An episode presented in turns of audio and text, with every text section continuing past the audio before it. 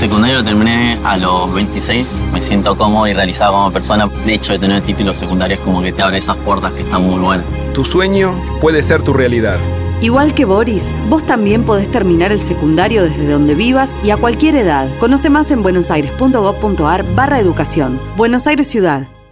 Somos PAE, líder global de energía. Ofrecemos productos y servicios a la industria y estaciones de servicio. Nuestra producción de petróleo y gas abastece al mercado local y al de exportación. Producimos combustibles de máxima calidad en la refinería más moderna de Sudamérica. Invertimos, innovamos, crecemos. Somos PAE, energía para la industria. Voy es la primera red de estaciones de servicio low cost del país y nació en Junín. Voy es energía accesible, energía posible, energía de calidad. Pasa por Voy en Avenida San Martín y General Paz y carga combustible al mejor precio. Para más información, ingresa a www.voyconenergia.com.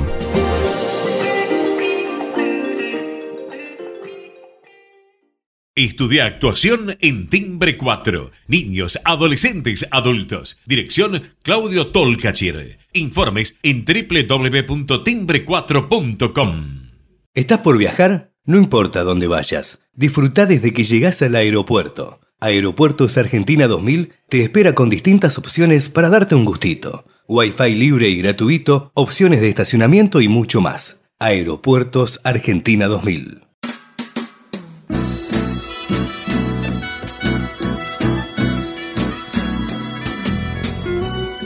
Entrevistas con los protagonistas de la política, la cultura, el espectáculo, la música y el deporte.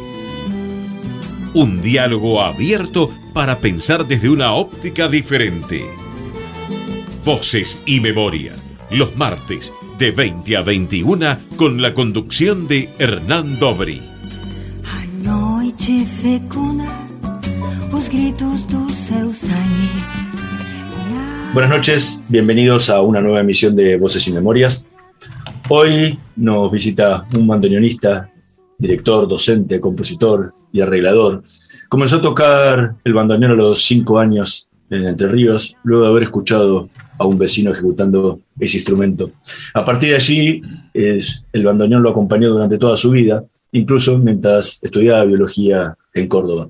En esa ciudad formó el octeto Guardia Nueva, con la que tocaba hasta que Astor Piazzolla lo escuchó y lo tentó para que se mudara a Buenos Aires para tocar con él. En 1965 grabó su primer disco, Buenos Aires al Rojo.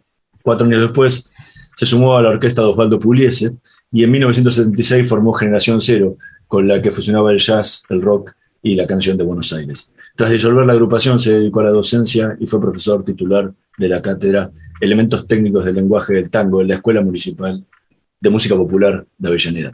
Entre algunos de sus discos, porque son numerosos, vamos a nombrar eh, Buenos Aires al Rojo, Fuera de Broma, De todas formas, Reencuentros, Tangazo, Carlos Gardel, de Buenos Aires Querido, Tango Medero Brizuela, Troilo por Medero en su huella, Trece, Encontro, Diálogo, Soledad, Intimidad, Comunidad, Piazzola Medero y Tango Sacro. Ha recibido numerosos premios, entre ellos el CONEX, fue nombrado ciudadano ilustre de la ciudad de Buenos Aires y el Carlos Gardel.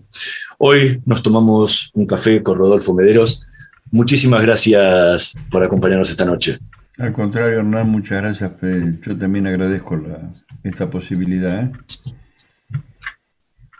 El, durante, durante toda tu carrera siempre resaltaste el no querer quedarte en un lugar.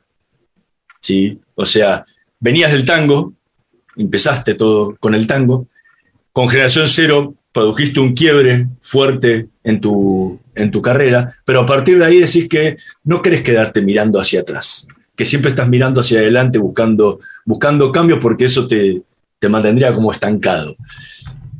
¿En qué, ¿En qué situación estás hoy, después de tantos cambios durante toda tu vida? Mirando atrás, para ver más claramente adelante. Ok, eso es mirando atrás hacia el, hacia el tango más tradicional, hacia atrás tenés tantos quiebres también, que digo, ¿cuál sería el atrás que mirás? No, me refiero a la, a la historia que uno tiene, ¿no?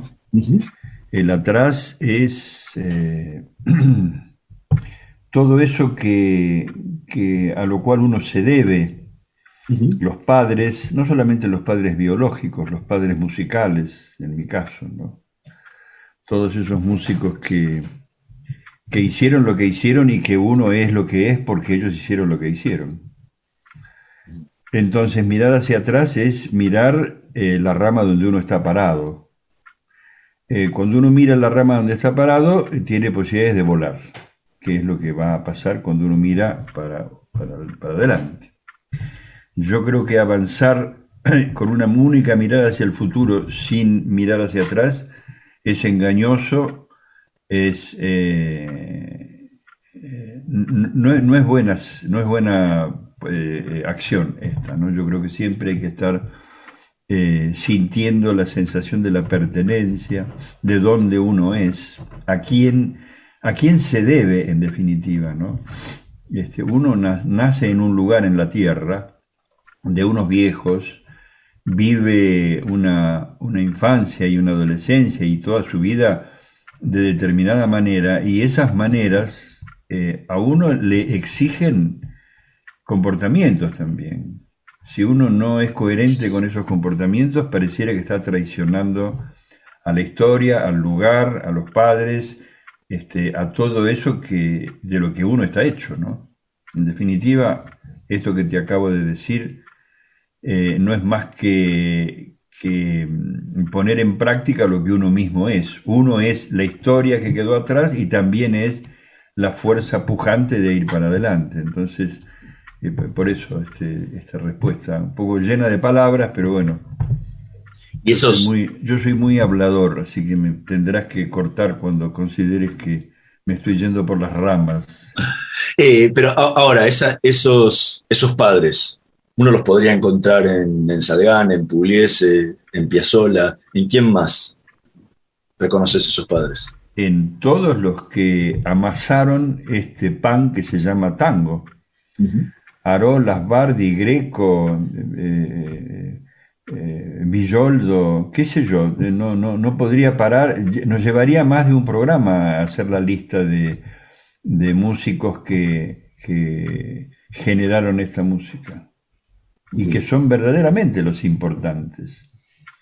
Los que siguieron después, esos que has nombrado vos, que tienen toda mi admiración, en realidad son, a ver cómo decirlo, son como la, punta de, del triángulo, ¿no? Son como la cúspide, son como lo más acabado de todo eso, pero las esencias, el fundamento, las primeras ideas que originaron todo, está en aquellos músicos que eh, vivieron alrededor del 1900.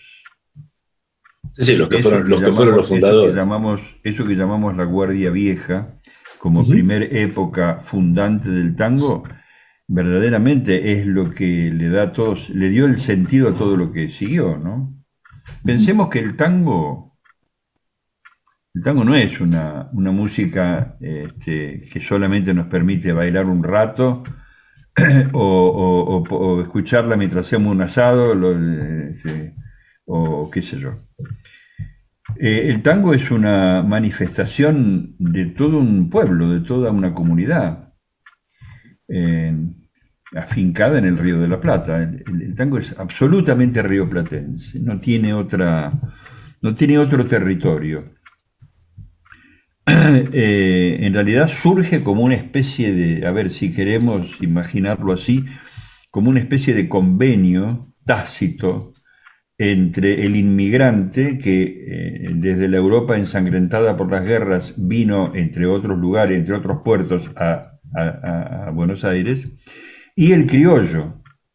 Y como se dieron cuenta que tenían que convivir, tenían que construir una una, sociedad juntos, los, eh, los, inmigrantes europeos y el criollo, eh, decidieron, yo creo que tácitamente, eh, tener una música común, porque si iban a tener una sociedad común, una tierra común, iban a nacer hijos acá, lo menos que podían pretender era tener una música que los identificara, y esa música está preñada de toda esa, esa Europa este, exiliada en acá en Buenos Aires, y todo la herencia del criollo. Eh, cuando la gente dice de, manera desprevenida y tal vez eh, bastante ignorante que el tango es triste, el tango no es triste, la tristeza la tiene la gente, la, música no es triste ni alegre, la música no es colorada, marrón, pesada o agria, la música es sonido, son frecuencias, producen sensaciones en los seres humanos. ¿Y qué sensación producen? ¿Y por qué produce tristeza? Eh, eh, eh, yo quisiera que, pensáramos si hay algún ser humano en el mundo que alguna vez no estuvo triste. Por lo tanto, el tango no es que sea triste, tiene la capacidad de manifestar la tristeza, de provocar la tristeza, de, de ponerla de manifiesto, porque todos en algún momento tenemos esa sensación. Entonces digo, eh, la, tristeza de, eh, el, inmigrante europeo que sabe que no puede volver nunca más a su tierra y que no podrá ver a sus seres queridos que o, habrán muerto o habrán quedado allá. ¿Eso genera alegría? Seguramente no. Entonces digo, la sensación de añoranza, de lejanía, eh, todo esto es, eh, el tango es portador de todo esto, porque evidentemente se amasó con esa mezcla de españoles, eh, italianos, judíos, turcos, árabes, este, alemanes, toda esa Europa que vino acá y se instaló acá, se mezcló con el gaucho y su pampa y su guitarra y de ahí surgió esta música si uno no reconoce esta, historia, si no tiene conciencia de esto, si no, no, percibe que uno es parte de eso, eh, estamos eh, equivocados. Digo, no, no, mirar al futuro solamente por mirar al futuro no tiene ningún futuro. Eh, los músicos que vos nombraste, Horacio Salgán, Osvaldo Pugliese y algún otro, seguramente, como te dije, y con eso termino, son como la, la cumbre, la cúspide, el refinamiento máximo que se llegó en los años 40, la década del 40, en la época de oro que se llamó este, del tango, pero los fundamentos vienen del 1900 y te diría tal vez un poquito antes, 1890 ya hubo unos, gérmenes, unos embriones que empezaron a germinar este, eh, y para dar todo lo que dieron después. Es fantástico. Estamos conversando con Rodolfo Mederos, justamente vamos a escuchar uno de los temas que eligió para esta noche en Voces y Memorias, en Sueños, en la versión de Horacio Serra.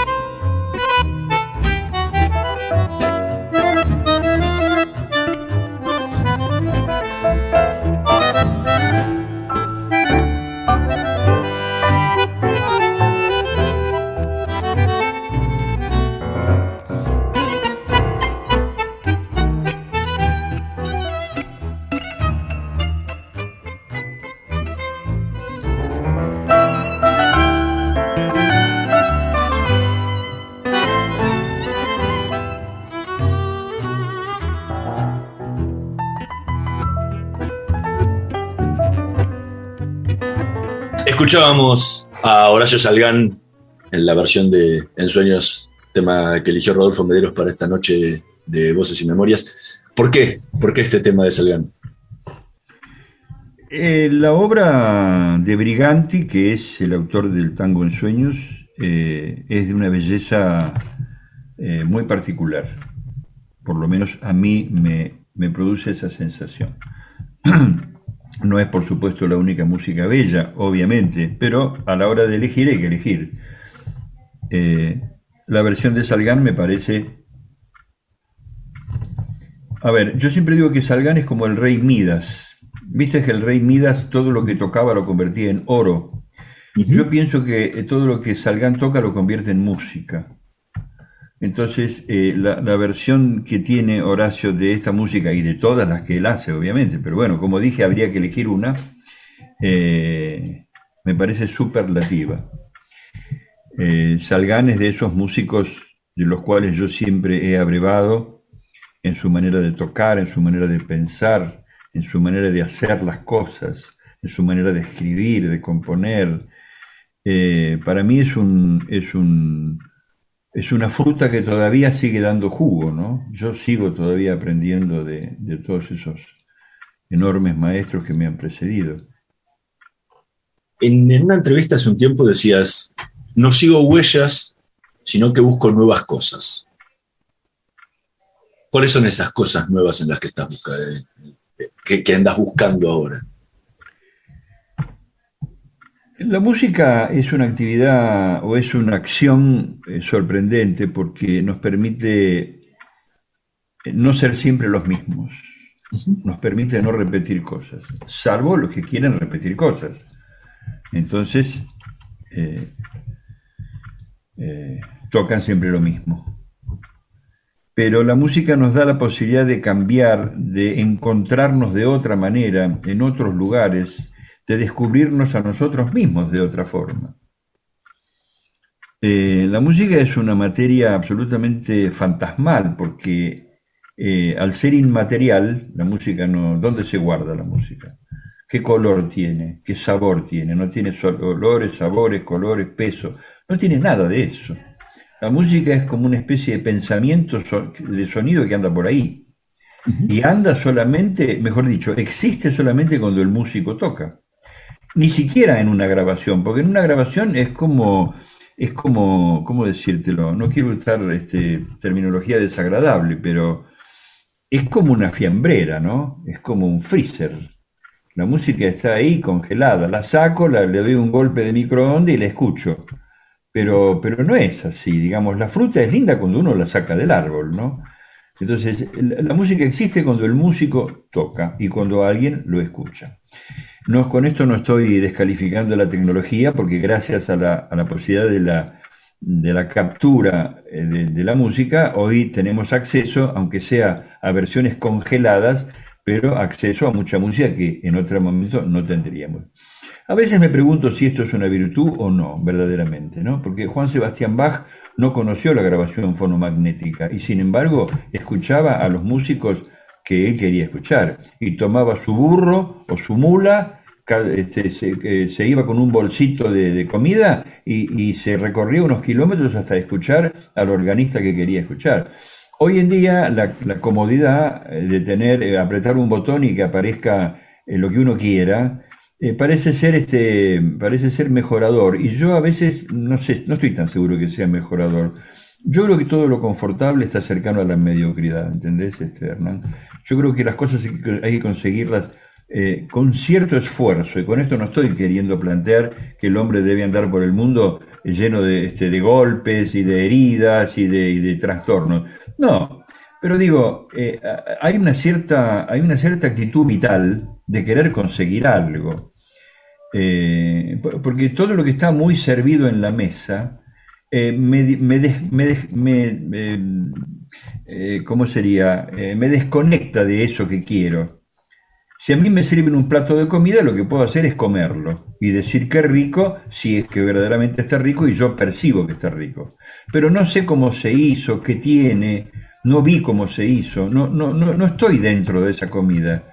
Solamente la como como un gesto de, este, de aplacar el apetito, nada más. Por, eso digo, este, la, posibilidad de hacer por uno mismo las cosas, me parece que es muy vital. Yo, yo creo que uno tiene que, tiene que andar ese, ese, camino. ¿no? Ahora, eh, todas las cosas nuevas que aparecen que no, no conozco, a mí me desespera porque yo quisiera conocer más de lo que conozco, mucho más y seguir estudiando y seguir descubriendo y seguir conectando e inventando. En definitiva es como un juego, ¿no? Cuando uno le, le, pone un, un, juego al niño, en realidad el niño juega con ese juguete, pero después lo desarma. Este, a, veces, a veces los padres lo, lo, reprenden diciendo no rompas los juguetes. Y en realidad los juguetes están hechos para ser rotos, pero no rotos por maldad, sino por curiosidad, para saber qué hay adentro de eso. ¿no? ¿Qué, qué, ángel se esconde dentro de ese juguete que hace que eso tenga de alguna manera una cierta vida, entre comillas, ¿no? Y si el niño no hace eso, se va a conformar con lo que le dan y, se va a convertir en un hombre gris, en un hombre eh, mediocre y va a querer lo confortable. Y lo confortable lo va a llevar un día a un geriátrico, ¿no? Ahora, Yo creo que hay, que hay que morir en la batalla, ¿no? Ahora, es por eso por esa cuestión de la, fluidez de la música, de que pase y que no quede registrada o, que se viva ese momento que no escuchas tu música? Es posible, pero además escuchar la música implica, la propia música implica, a ver, yo no digo que no la escuche jamás, obviamente cuando la estuve haciendo y la estuve ensayando y la estuve grabando, la estuve escuchando y mientras la estoy tocando también. Lo que digo es que no soy un adorador de, mis propios discos, que sería como ponerme fotos, hacer una galería de fotos en mi habitación y poner todas las fotos. Sería un gesto bastante narcisístico, qué sé yo, lo que hice lo hice. En todo caso tengo que estar alerta para sentir que eso que hice tiene que ser mejorado tiene que ser superado. Si solamente me, resguardo en, en, esas fotografías amarillentas de esas músicas que alguna vez hice, buenas o malas, no importa. Eh, eh, no estoy mirando para adelante. Eh, eso no quiere decir ignorar lo que hice. Yo estoy muy consciente de lo que hice. Pero no, me, no, pierdo tiempo en, volver a, escuchar eso. Salvo alguna circunstancia muy particular, pero en general no. Creo que el poco tiempo que uno, uno tiene en la vida, que no es tanto, yo ya tengo 82, imagínate, si pudiera vivir 150, aún así sería muy poco, sería un soplo. Entonces no puedo perder tiempo en, acciones que no me conducen a descubrir nuevas cosas. ¿viste? Yo, la, vida, la vida me dio un pico y una pala y, y una montaña donde sé que hay pepitas de oro. No voy a ir a buscarlas.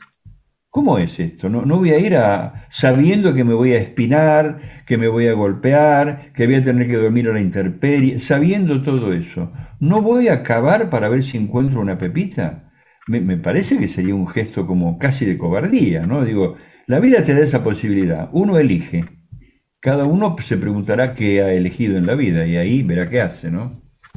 No, te lo, te lo preguntaba si era, si era por esa cuestión o, por una cuestión perfeccionista. Muchas veces, que yo, Roberto Tito Cosa, cuando estuvo en el programa, decía, él no va a los estrenos de su obra porque si ve la obra creería que tendría que estar cambiándole un montón de cosas que cree que, no quedaron bien, entonces prefiere dejar la obra, quedó ahí y ya está. Y por, y por otro lado, hace en una entrevista decía hace un tiempo, tendría que tirar toda mi obra y hacerla de vuelta. Entonces, por eso te preguntaba si era esa cuestión tenía que ver con lo perfeccionista. Sí, bueno, la perfección, si no se convierte en un, gesto maníaco y, perverso, me parece que el instinto de mejorar me parece que está muy bien. Este, el hombre tiene, o pareciera tener, o a veces cree que tiene, no sé bien cuáles de las tres posibilidades, eh, una inteligencia que lo dicen que lo hace superior al resto de los animales. Yo de eso no estoy muy seguro, pero si querés hablamos en otro momento de esto. Pero supongamos que así fuere. Vamos a suponer por un momento que tuviésemos algo de inteligencia. Esa inteligencia no nos permite discernir que, lo que el gesto que voy a hacer mañana tendría que ser mejor que el que hice hoy. Si eso no ocurre, me parece que estamos muy equivocados, que todo está muy equivocado. Las religiones estarían equivocadas, las políticas estarían equivocadas, la raza humana estaría equivocada. Digamos, ahora, claro, vos podrías preguntar, Hernán, ¿Y qué sería la perfección? ¿Lograr mayor confort? No, precisamente no. La perfección es, va para otro lado. El confort sería, si querés, eh, el dejarme satisfecho momentáneamente y apaciguar mi, deseo de, encuentro, de descubrimiento, de, perfección, si vos querés. Pongámosle perfección a eso, al descubrimiento. ¿no? Sí, el, y, aparte el tema de no. de, la, no repetición, ¿no? Eh, tiene que ver también en, eso, el, tratar de, buscarle cosas, cosas nuevas constantemente a, la obra y cuando está terminada uno cree que es de una forma determinada y si por ahí la escucha cinco años después con una cabeza totalmente diferente a la que tenía en ese momento y dice, no, esto habría que cambiarle esto, lo otro, lo otro, lo otro, lo otro, porque está en un momento diferente a cuando la creó, ¿no? Sí, de todas maneras quiero hacer una, una a tu comentario una aclaración.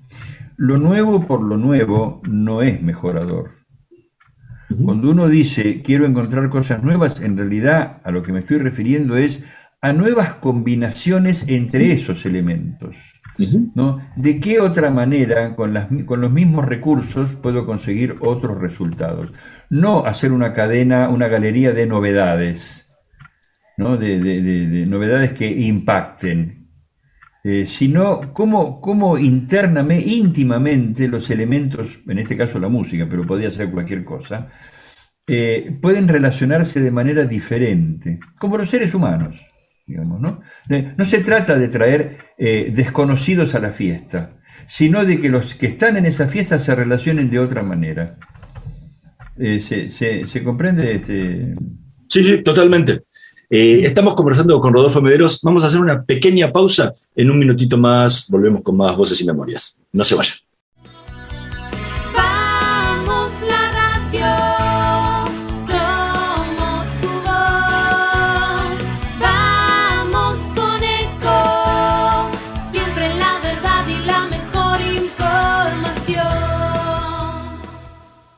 Estamos llenos de historias verticales. Gira tu celular.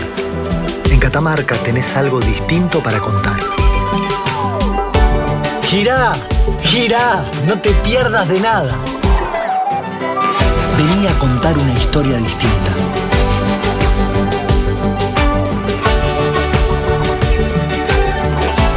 ¿Querés descubrir algo distinto? Gira y vení a Catamarca.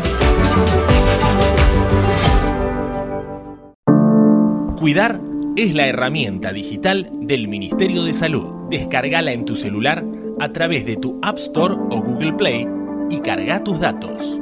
La aplicación te permite hacer un autodiagnóstico, acceder a tus certificados y consultar el resultado de tu hisopado. Ahora podés acceder a la información provista por el Ministerio de Salud y ver tu diagnóstico COVID-19 de forma rápida y sencilla.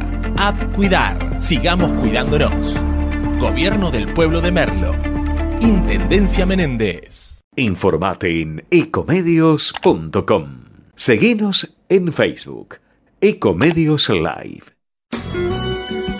Voces y memoria. Una hora con los protagonistas de la política, la cultura, el espectáculo, la música y el deporte para pensar desde una óptica diferente.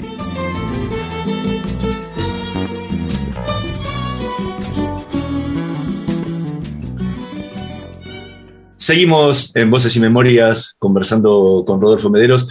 Recién hablábamos de un poco de, del ver y escuchar el pasado de la música que, habías creado. Eh, ¿Cómo es tu proceso creativo? ¿Cómo es tu proceso de trabajo a la hora de, de la composición? Acá habría dos respuestas, Hernán. Una irrespondible que se refiere a, todo eso que está en el inconsciente, en el subconsciente o como los psicólogos le quieran llamar, eh, en la neurología, como los neurólogos lo quieran llamar, y de lo cual uno no puede dar mucha explicación. Uno puede arrimar eh, ideas aproximadas de, qué sé yo, lo que pasa cuando una persona ve algo, oye algo, eh, eh, huele algo, digo, cuando, cuando algo entra por los sentidos, a uno se le forman imágenes en el cerebro y actúa respecto de eso. Eh, pero esto es una tarea más del, del neurólogo y tal vez del psicólogo. Si nos estamos refiriendo a otro aspecto, a cómo me organizo yo desde el punto de vista práctico, laboral, este, que va desde qué papel uso, qué lápiz uso, cómo, en qué momento escribo del día, escribo todos los días, este, ¿qué, ¿qué, hago? Bueno, eso yo puedo dar una idea, pero es solamente un acontecimiento muy personal. No, es, tratar de, de conocer el trabajo, o sea, una cosa es la inspiración, que es lo que, lo, que decías al principio, que eso es imposible de, de, explicar, porque la inspiración y lo que, esa, esa idea que llega a la cabeza uno no tiene muchas veces explicación. Pero lo que a mí me interesa saber es a partir de ese momento en que surgió esa idea en la cabeza, cómo trabajás hasta plasmarla en esa obra que después conocemos todos. Bueno, eh, antes quiero, ya que hablar, yo no hablé de inspiración, eh, porque esa palabra me produce un poco de, temor, ¿no? Este, pero ya que vos mencionaste, eh, voy a hablar de inspiración. La inspiración en realidad es una especie de fantasía que la gente tiene sobre las cosas. Este hombre está inspirado. Eh, mirá lo que hace.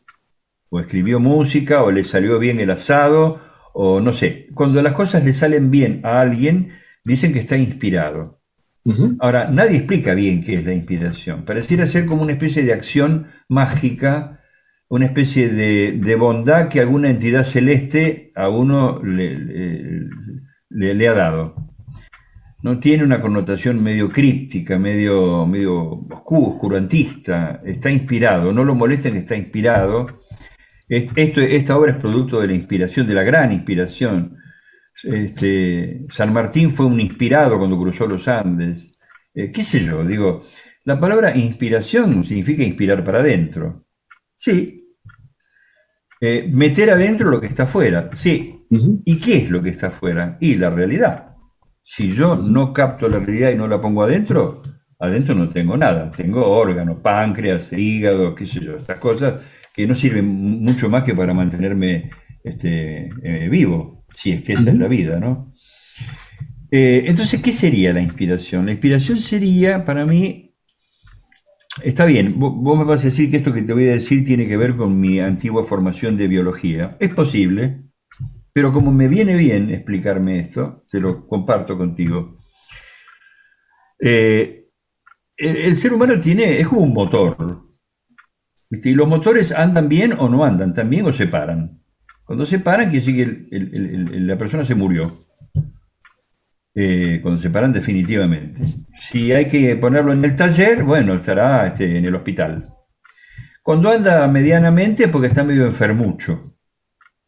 Este, eh, eh, eh, el, motor tiene, es una, es una estructura compleja de partes que son como una especie de, ¿cómo de, sociedad, donde cada tornillo y cada parte, cada, cada, cada, este, sí, cada parte que integra el motor, hace, cumple una función. Nada está inútilmente puesto. Cuando todas esas partes cumplen bien la función, lo más probable es que el motor ande muy bien. Si el que sabe, eh, el que conduce, sabe conducir, seguramente eh, eh, el, motor funcione bien. Pero si falta, si algo falla, alguna parte falla de eso, entonces ya no funciona tan bien. Y si fallan más partes, funciona cada vez menos. Está en relación directa. ¿Qué quiero decir con esto? Uno es también como una especie de motor, donde tiene cosas. Tiene eh, un pH, tiene sangre con una cantidad de, azúcar, con una cantidad de, otros elementos, tiene una neurología que funciona, tiene eh, un cuerpo somático que tiene dolor si me duele la muela, este, tengo una parte emocional que también se desequilibra si me enojé con mi mujer o peleé con alguien, este, eh, si estoy con mucho sueño o, estoy, este, acabo de comer un gran plato de, comida y me llené, tengo, tengo, entonces me da sueño, estoy digestivo. Todos esos recursos, todas esas acciones eh, no, no, son, no ponen a ese motor llamado ser humano en la mejor situación. Eh, la famosa inspiración en realidad es para mí el más alto grado de equilibrio biopsíquico. Si esa persona está biológicamente bien, como dije, no tiene dolor de muela, no tiene sueño, está lúcido, eh, sus funciones eh, están bien, sus, sus sentidos captan bien la realidad, ve, oye, huele, toca, todo bien, y si psíquicamente no está mal, porque tuvo, como dije, un desencuentro, una pelea o lo que fuere, este, eh, para mí está inspirado. Eh, esa persona, haga lo que haga, lo va a hacer bien. Cuando cruza la calle, seguramente va a mirar bien los semáforos, va a calcular que el auto que viene eh, va a pasar primero o no, digamos, y va a llegar a cruzar la calle bien, sin problemas. Cuando ese ser humano tiene alguna, alguna disfunción en alguno de los aspectos, lo más probable es que se olvide los documentos, se olvide la llave, este, el teléfono, se le caiga el teléfono, y una de esas cruza la calle y lo lleva un auto por delante o le pasa muy cerca. Digo, no, lo vio a Juan que pasaba por ahí, no lo saludó, digamos, tiene sus, sus sentidos acotados. Ese hombre no está tan inspirado. Si el hombre inspirado va a fabricar un pan, lo va a hacer muy bien.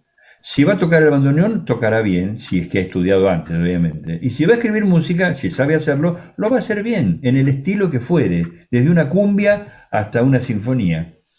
Entonces, para mí la inspiración es eso, es un alto grado, el máximo alto grado de eh, equilibrio biopsíquico, porque si no, quedamos que la inspiración es una, es una especie de divinidad este, de energía que alguna, alguna entidad celeste nos, da, nos ha dado, y eso no es así y a partir de ahí... La, inspiración existe, como decía Pablo Picasso, pero más vale que te encuentres trabajando, decía él. Y es cierto. Sin trabajo, yo soy muy, muy eh, partidario del trabajo. Yo creo que se aprende trabajando este, eh, eh, y, que la, la, labor es lo que a uno lo orienta y lo reorienta. Si uno tiene el conocimiento y la inteligencia y la sensibilidad y la inspiración eh, a flor de piel en ese momento. Entonces, la música tiene maneras de funcionar. Es como una especie de acontecimiento que está dividido, según las escuelas, como lo enseñan, en diversos aspectos. Así como, como una naranja tiene su cáscara, sus ollejos, las semillas, este, el jugo, bueno, lo mismo. La, la música hay que pensarla integrada por varias cosas. Cuando uno dice, eh, eh, voy a hacer dulce de naranja, ¿qué hace? ¿No piensa que le va a quitar la cáscara o no? Depende. ¿Con qué va a hacerlo? ¿Con la cáscara el dulce? ¿O le va a dejar las semillas o no le va a dejar las semillas? Bueno, es lo mismo. Cuando uno dice voy a hacer música, tiene que empezar a, darse cuenta, eh, a tener experiencia de que cada uno de los elementos que integran este hecho sonoro tiene que tener un tratamiento. No, no, no, no puedo meter las manos en la olla y revolver, porque ahí no sale la música. Entonces, eso es el conocimiento, pero el conocimiento se adquiere, además de leer los libros e ir a los, centros de estudio, básicamente haciendo. Eh, yo puedo leer un libro de, recetario de dulces, pero si nunca hice dulce, y no lo voy a poder hacer muy bien. Lo tengo que hacer, se me tiene que quemar, este, me tengo que pasar en el azúcar, me tengo que quedar corto en el azúcar. Ahí voy corrigiendo, si tengo la inteligencia y la inspiración, voy corrigiendo hasta que me sale un lindo dulce. Ese es el procedimiento de la, de la, llamada creación musical. A mí la creación mucho, no, la palabra creación está ligado tan a lo, a lo celeste que no, no me gusta. Yo diría construcción musical, uno construye, ¿no? Así como el carpintero construye una mesa, este, y el pan construye, y el panadero construye un, pan, bueno, el museo construye una música, somos laburantes de esto. Eh, por supuesto, cada músico debe tener sus procedimientos. Hay algunos que piensan primero en un aspecto, otros piensan en, primeramente en otro. Eh, no sé, no voy, a, no voy a, ahora a utilizar términos técnicos porque no es este un curso de, composición musical, pero este, yo me posiciono frente a, esa situación de esta manera. Ahora vos dirás, pero no hay algo que a uno lo impulse.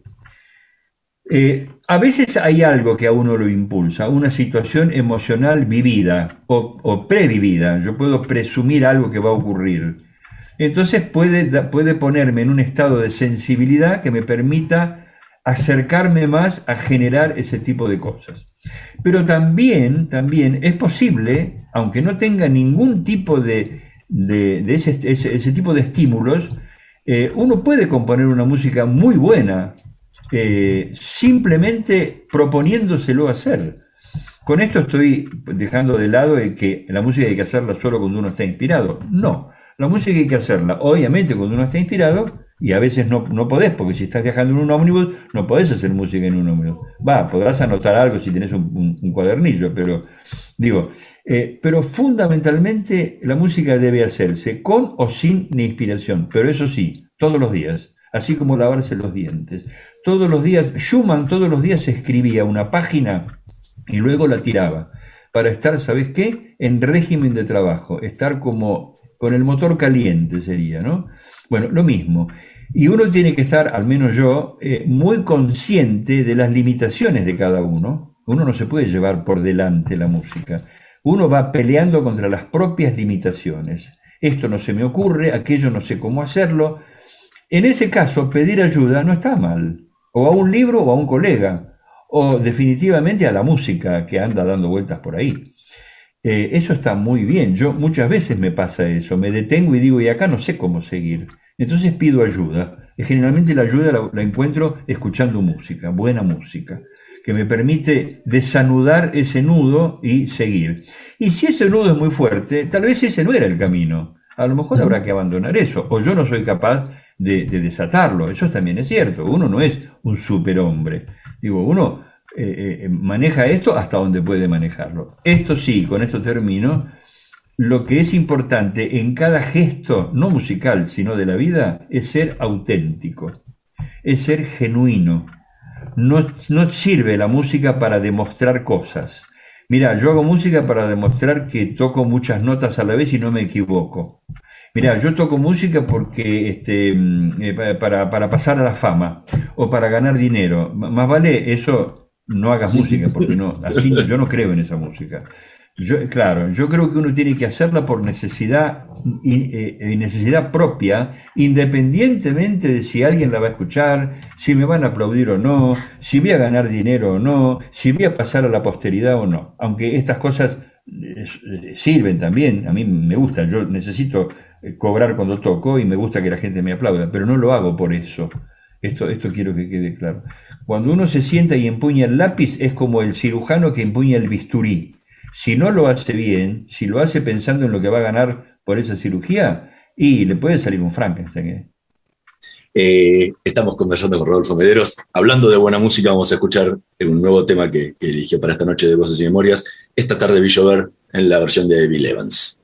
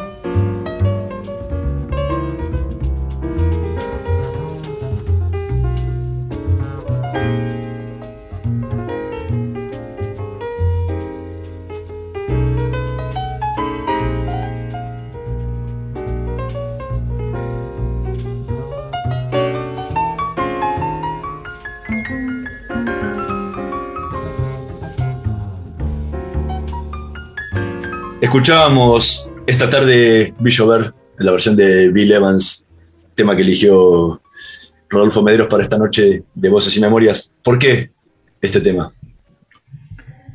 Eh, en todo caso, Bill Evans, ¿no? Para mí es como. Bill Evans y Horacio Salgán han sido para mí como el paradigma del, piano en la música. Seguramente habrá otros pianistas maravillosos también. Pero bueno, ellos son los que llegaron a mí desde muy temprano. Eh, ¿Y por qué este tema? No sé, quizás porque sea un tema latinoamericano. Este, no estaría mal tenerlo a Manzanero ahí presente, ¿no? Para que se vea como en manos de un buen músico, que también es como el rey Midas, eh, se logran cosas sorprendentes. Esto es fantástico. El, recién hablábamos del proceso de creación. ¿Cuál es el presente de tu creación hoy? ¿Qué es lo que estás creando y qué es esa música que estás en la que estás trabajando hoy en día? Eh, he vuelto a recuperar un nombre de una agrupación que creo que vos mencionaste al principio, que yo presenté en los años 73, 74, que llamé Generación Cero, que era una idea de ruptura un poco, eh, no para huir del tango, sino para buscar otros, otros horizontes, porque me daba cuenta que eh, la sociedad cambiaba, la ciudad cambiaba. Eh, Piazzolla estaba mostrando cómo serían esos cambios posibles desde su visión y yo sentía que también había que aportar otras ideas de posibles cambios, este, sin que esto implique que sea nada mejor ni peor. Digo, eh, son como opiniones. Cuando uno hace música está opinando sobre algo. A mí hago esa música y es una opinión de lo que yo pienso que es en ese momento la, la sociedad, la realidad, qué sé yo. Lo mismo lo hace un pintor, lo mismo hace, lo mismo hace cualquiera, digamos. Estamos dando signos de, cómo reaccionamos frente a estas cosas. Estos cambios a mí me producen esta sensación. Hoy, después de, eh, de unos cuantos años donde volví a casa, volví a casa, le hace como entre comillas, que volver a recuperar la orquesta típica, que necesité encontrarme con esa formación nuevamente, porque fue la formación que me acunó desde que yo era chico. Yo empecé a tocar en orquestas típicas a los 13 años, con lo cual eh, la formación de orquesta típica está muy metida dentro mío y en esos años últimos necesité recuperar ese sonido y verme sentado en medio de la fila de bandoneones y toda la cuerda atrás, bueno, todo lo que es orquesta típica, este, y formé la orquesta típica. Eh, el trío es la, versión íntima, que recordaría un poco a Troy Luigrela, es la versión íntima del género. Eh, eh, pero ahora vuelvo a sentir la necesidad irrenunciable de seguir avanzando. Y seguir avanzando podría, por supuesto, poner, hacer una formación con un nombre distinto. Sí, podría. Eh, pero bueno, nada, se me ocurrió y un amigo me dijo, podríamos recuperar Generación Cero, pero con otros músicos, con otra música, porque ya yo soy otro, ya no soy el mismo, ya no puedo pensar igual, aunque quisiera. Y si yo hiciese algo parecido, me estaría mintiendo a mí mismo y a los demás, ¿no? Porque yo ya no soy ese. En mi vida pasaron, de los años, setenta y tantos hasta ahora han pasado muchas cosas. Yo he cambiado. Si esos cambios no están en la música, estoy mintiendo. Eso por un lado. Y después mi irrefrenable eh, deseo y pasión, eh, no, quiero usar la palabra pedagogía porque, no sé, me parece, me parece muy, este, muy académica, ¿no? Yo diría como, como dijo alguna vez Pichon Rivière, ¿no? El enseñaje, que es una mezcla de, enseñanza y aprendizaje, ¿no? Porque efectivamente, cuando yo, cuando yo estoy trabajando con un estudiante, eh, sigo aprendiendo. Si sé escuchar sus demandas, si sé escuchar sus carencias, por dónde va y por dónde no va y por dónde, qué sé yo, debería haber ido, eh, empiezo a darme cuenta también que yo tengo también a veces ese tipo de, conductas. Eh, y en todo caso, mi inteligencia tiene que empezar a preparar un plan de acción para ayudar a esa persona. No, yo no puedo abrirle la boca y ponerle en un embudo lo, que dicen los libros. Eso sería, sería una cosa atroz, ¿no? Sería una, sería este, una conducta muy, muy tóxica. Yo tengo que escucharlo e intentar entenderlo casi como un psicoanalista, si querés decir, ponerlo, ¿no? Empezar a entender sus debilidades, sus miedos, eh, sus limitaciones, no solamente de conocimiento, sino sus limitaciones emocionales muchas veces. Hay mucha gente que, tiene dificultades para percibir, para oír, para, para, captar emocionalmente algo. No saben si algo es más lindo o más feo. Les da lo mismo. Entonces, intentar trabajar con esa parte de, que tiene el ser humano, en este caso el estudiante, para intentar desbloquear o, qué sé yo, no sé, ayudar como se pueda. A veces se logra mejor y a veces no se logra tan mejor, porque cada uno también es lo que es y yo mismo debo tener mis propias limitaciones. Pero la pedagogía para mí es, eh, bueno, el enseñaje para mí es, este, es, fantástico. Yo creo que muchas cosas que aprendí y todos los trabajos que estoy haciendo en, en, este, en, este, en esta dirección, que son apuntes y que todo estudiante necesita para, para tener en, breve espacio, eh, que no sean libros y libros y libros, sino, eh, y no estoy negando los libros, pero digo, como en una especie de, no sé cómo llamarle, como de gran cuadro sinóptico, este, resumir todos los eh, procedimientos importantes y que muchos procedimientos ni siquiera han sido explicados desde la, desde la ortodoxia musical.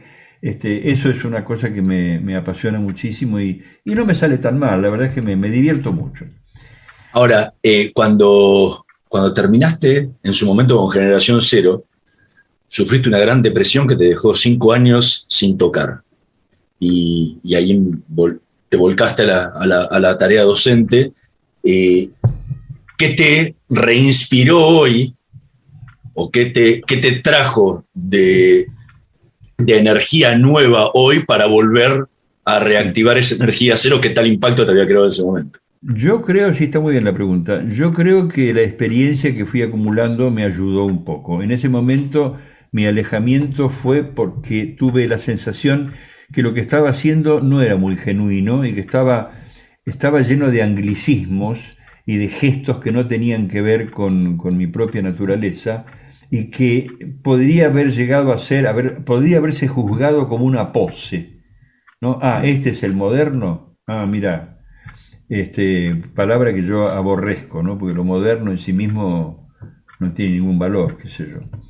Eh, entonces, como sentí que estaba caminando en una, en una cuerda floja eh, y no estaba muy seguro si la estética que yo estaba planteando con Generación Cero tenía verdaderamente un sustento, decidí eh, apartarme un poco, pero no dejar la composición. Compuse mucho en esa época, pero no publiqué nada. Eh, hoy en día tal vez mi experiencia me permite entender que tengo que estar con mucho cuidado porque vivimos en un mundo globalizado, Hernán, eso vos lo sabés. Entonces los sonidos ya no son tan puros. Ya no es que eh, eh, la música de tal región es así y si le pones un acorde distinto ya no es así. Hoy en día la globalización generó surcos este, y dejó huellas en todos lados. Por lo tanto, la música de la Ciudad de Buenos Aires ya no es el tango que acostumbrábamos a escuchar en los años 40. Obviamente la, ciudad está necesitando y se expresa de otra manera. Pero aún, aún en eso, es como una mesa de cirugía. ¿Por dónde corto? ¿A dónde pincho? ¿A dónde suturo? ¿No? Si me sale mal, me puede salir mal y se me puede morir el paciente. Bueno, es lo mismo. Este acorde que voy a poner, aquel ritmo que voy a incorporar, este recurso o el otro, hasta qué punto tienen que ver con la verdadera necesidad intrínsecamente musical o algo, algo propio de uno oscuro está queriendo poner ahí para mostrarse más moderno, para mostrarse más potente, más capaz, no sé, más lo que fuere. Porque no te olvides que aunque yo pienso como pienso, y después de toda esta charla vos tendrás una idea de mí, yo también soy un mortal y también tengo mis propios pecados. Así que, estoy, lo, que lo que intento ahora es que los pecados no me ganen. Eh, en, aquel momento me parece que no me daba cuenta de eso, entonces decidí levantar el lápiz. Ahora estoy poniendo el lápiz, intentando con una lupa ver detrás mío, a ver si hay algún fantasma que me obliga a escribir algo que no quiero escribir. Pero bueno, es una tarea titánica, este, Hernán. ¿eh? Eh, la Totalmente. gente dice, "Ah, el, el- el músico es feliz en su casa y escribe. Sí, por supuesto, soy muy feliz. Tal vez esto sea el objeto de la felicidad. Pero digo que no, no es una situación eh, a lo Heidi, ¿no? Así cómoda este, y, y- y desprovista de, de- de- de situaciones de tensión. Muchas veces camino en derredor al- en, en la, en la mitad de mi sala para intentar resolver un problema de algo que me gustó, pero que no estoy muy seguro si es genuino. Y estoy dando vuelta y vuelta y vuelta. Y quisiera tener un, un equipo de psicólogos para poder conversar, hasta que decido lo que decido. Bueno, ojalá no me haya equivocado. ¿no? Rodolfo Mederos, muchísimas gracias por habernos acompañado en esta noche de Voces y Memorias. Fue realmente un gran placer el haber pod- podido conversar contigo. Hernán, para mí también, porque yo creo que me permitiste abrir un poco el corazón y la mente y decir cosas que normalmente uno no, no dice muy a menudo y que a lo mejor ojalá a alguien le, le sirva o disfrute o por lo menos se, se entretenga con esto. Muchas gracias, querido. Un abrazo. Nosotros nos vamos a reencontrar la próxima semana en la operación técnica Carlos Heinze y Gerardo Subirana, en la edición Javier Martínez. Nos vemos la próxima semana. Me anoté en codo a codo porque quise hacer un cambio de carrera, me abrió las puertas para conseguir becas, para poder trabajar. Tu sueño puede ser tu realidad. Igual que Judith, vos también podés hacer los cursos gratuitos de programación. Conoce más en buenosaires.gov.ar barra educación. Buenos Aires Ciudad.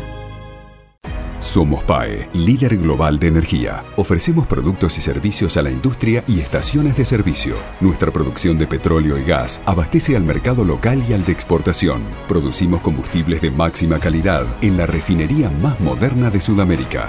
Invertimos, innovamos, crecemos. Somos PAE, energía para la industria. Voy es la primera red de estaciones de servicio low cost del país y nació en Junín. Voy es energía accesible, energía posible, energía de calidad. Pasá por Voy en Avenida San Martín y General Paz y carga combustible al mejor precio. Para más información, ingresa a www.voyconenergia.com.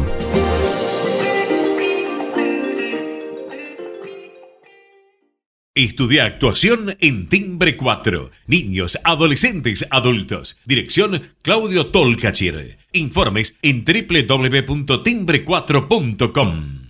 ¿Estás por viajar? No importa dónde vayas. Disfruta desde que llegás al aeropuerto. Aeropuertos Argentina 2000 te espera con distintas opciones para darte un gustito. Wi-Fi libre y gratuito, opciones de estacionamiento y mucho más. Aeropuertos Argentina 2000.